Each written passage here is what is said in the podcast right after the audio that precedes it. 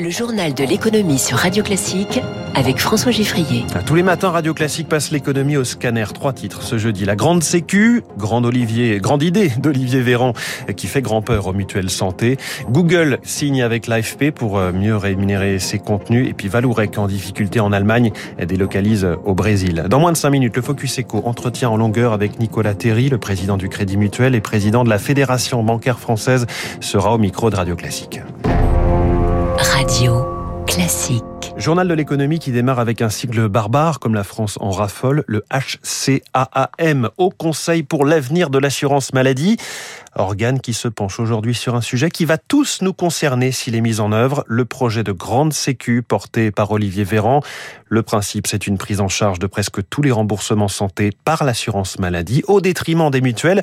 De quoi agiter la campagne présidentielle Émilie Vallès nous explique le concept. Un payeur unique, cela veut dire moins de doublons et des économies sur les frais de gestion des mutuelles estimées à près de 5 milliards et demi d'euros. Cela veut dire aussi moins d'inéquité. Beaucoup de retraités ou de chômeurs n'ont pas les moyens de payer aujourd'hui une mutuelle.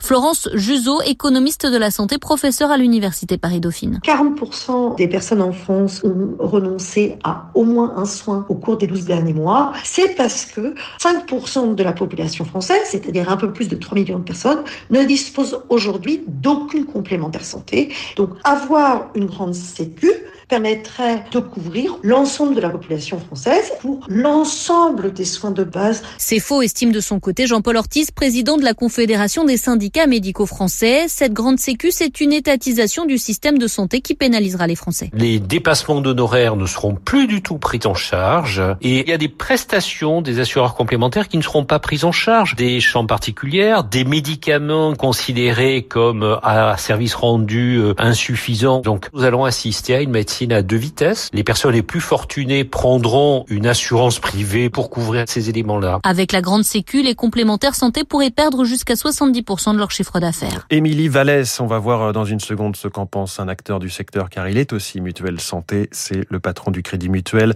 Mon invité dans trois minutes. Autre grand projet qui agace des acteurs établis. L'impôt mondial, cet accord politique obtenu par l'OCDE auprès de 137 pays pour un impôt minimal à 15% et une meilleure répartition entre pays euh, des impôts payer, eh bien, un organe représentant les multinationales a envoyé une lettre au vitriol à l'OCDE. Hein. Ce sont les échos qui, l'ont révélé, cette lettre, se plaignant d'avoir été tenu à l'écart des discussions, réclamant plus de dialogue. Sinon, sinon, de nombreux groupes refuseront à l'avenir de s'impliquer dans des procédures de ce type multilatéral. 6h41, l'information économique de la soirée a été annoncée par l'AFP à propos de l'AFP est diffusé aussitôt sur Google News, concerné tout autant puisque Google et l'agence de presse française ont signé un accord sur cinq ans pour rémunérer les contenus de l'AFP au titre des droits voisins du droit d'auteur. Bonjour Eric Mauban. Bonjour François, bonjour à tous. On signe cet accord pour tourner la page.